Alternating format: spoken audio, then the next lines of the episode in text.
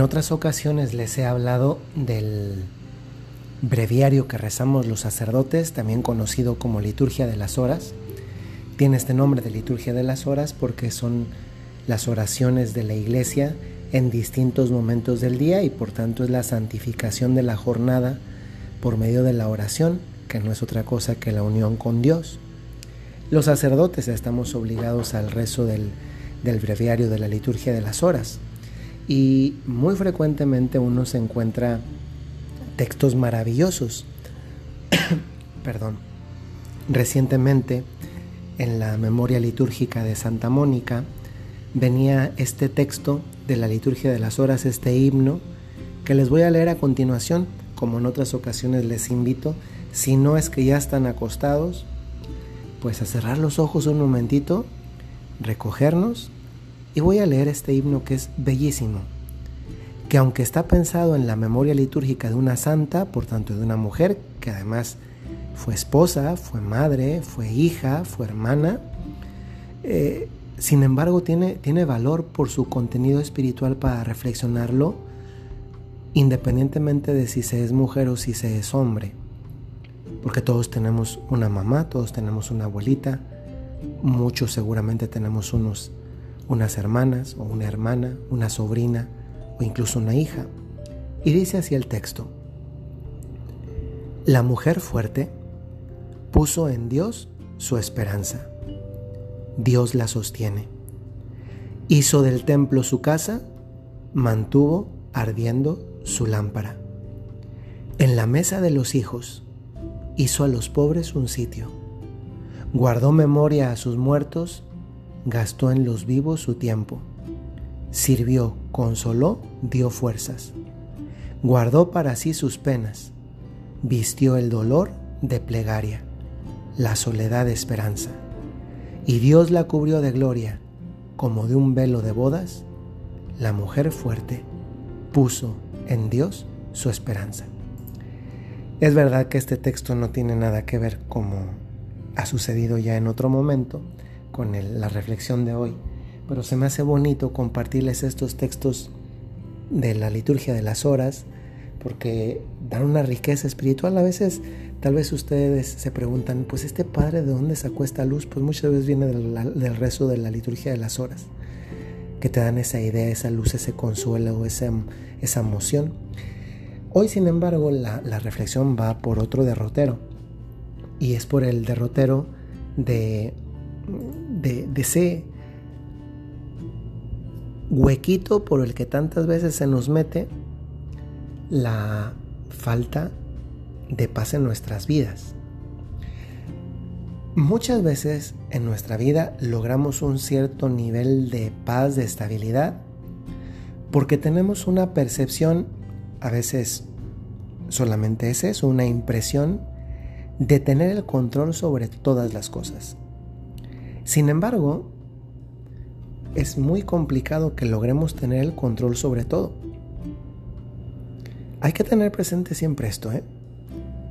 Cuando estoy perdiendo la paz y a veces no encuentro por qué, no tematizo, no conceptualizo por qué, tal vez en el fondo se trata de una pérdida de paz porque me gustaría tener el control sobre todo y por eso la pérdida de paz en ese sentido tiene que ver con el futuro. Porque me gustaría tener el control en mi presente de todo mi futuro, porque eso me da una cierta seguridad, me garantiza en el presente la paz, me, garantiza en el presente la paz por un dominio del, y control del futuro que todavía no vivo. La gran realidad de las cosas es que muy difícilmente vamos a poder lograr controlarlo todo. Eso ni siquiera resulta lógico porque el mundo, las acciones son de personas, las realizamos personas. Y cada persona ya no solamente es una cabeza, un mundo en sí misma, sino toda una libertad. El, gran, la gran prueba del amor que Dios nos tiene es que nos dotó de libertad. Dios se aventuró a darnos la libertad que, que es el después de la vida y la fe, el mayor de los tesoros, bueno, muchas veces los, los, separamos como para comprenderlos, pero es que contemporáneamente vida, fe y libertad son los grandes tesoros del amor de Dios. Y darnos esa libertad es una gran prueba de amor, pero también toda, todo un reto, porque Dios sabía que dándonos esa libertad, podíamos también hacer una opción por el mal.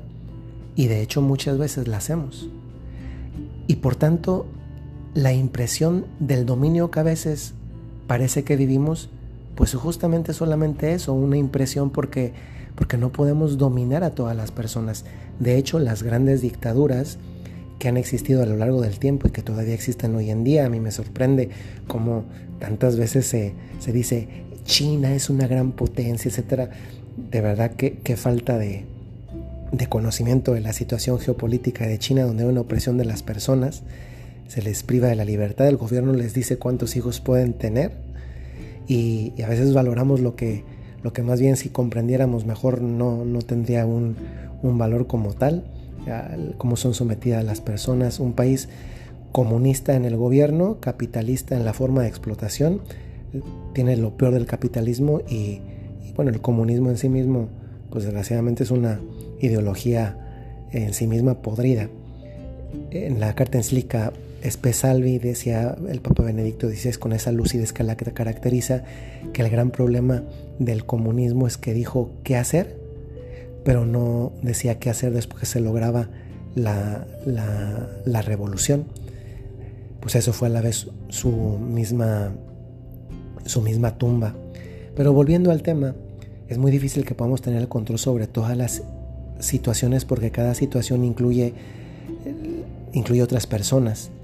Y, e incluso si una persona se viera obligada a hacer lo que yo quiero, lo que yo le impongo hacer, en realidad a una persona nunca le vamos a poder controlar su libertad porque, porque internamente, externamente podrá dar la impresión de que hace lo que, lo que yo quiero, pero internamente su libertad siempre va a quedar intacta. Es algo que nunca nadie nos puede robar ni podemos robar nosotros a otros. Y he querido poner todo esto eh, como una especie de, colchoncito donde, donde metemos la reflexión porque, porque tantas veces hacemos las cosas que hacemos porque queremos en, ese, en esa concatenación de acciones tener control sobre las cosas eh, en base a la previsión de lo que hemos venido haciendo en el pasado, continuamos haciendo en el presente y entonces esperamos un cierto resultado. Y algo muy específico en ese sentido es la oración, porque eh, tal vez hay una impresión equivocada de que si yo oro, entonces no me va a pasar nada. O, y no sucede así. Es que, de hecho, la oración la mayor parte de las ocasiones no nos garantiza que vamos a, a lograr algo lo que nos garantiza Dios es que nos va a dar la fuerza para resistir y caminar en medio de la dificultad. Y desgraciadamente a veces como no vemos el resultado inmediato, es decir, no tenemos control sobre el resultado que esperamos, y sin embargo vivimos como si lo tuviéramos, es decir, como si fuera automático, hago esto, esta oración, este sacrificio, etc. Y entonces tengo que esperar esto y muchas veces no llega. Entonces, también en el campo de la oración nos rendimos. Y la pregunta es esta. Si te rindió hoy, ¿de qué sirvió todo el esfuerzo de ayer? Yo a veces les he dicho a las personas, piense que quizá te faltaba un día de tu oración para conseguir aquello que estabas pidiendo, pero te rendiste un día antes. Es que aquí la gran incógnita es que no sabemos exactamente cuánto tenemos que orar. Por tanto, lo único que tenemos es el presente, pues hoy oro todo lo máximo que puedo dar, pero es que eso aplica para el campo de la oración, pero aplica para cualquier otra cosa. Porque la paz, que es también un fruto de la oración, pero también una conquista, a partir de darnos cuenta que no podemos controlarlo todo, que las cosas no están bajo nuestro, bajo nuestro control absoluto, que algunas cosas las podemos prever, pero no lo podemos prever todo no somos Dios, en otras palabras. Y saben, a veces hace falta que alguien nos lo diga. No eres Dios, tranquilo, tranquila. Dios existe y no eres tú. Tranquilo, un día a la vez. A veces tenemos exceso de futuro y nos da ansiedad. Y otras veces tenemos exceso de pasado y nos da depresión. Un día a la vez.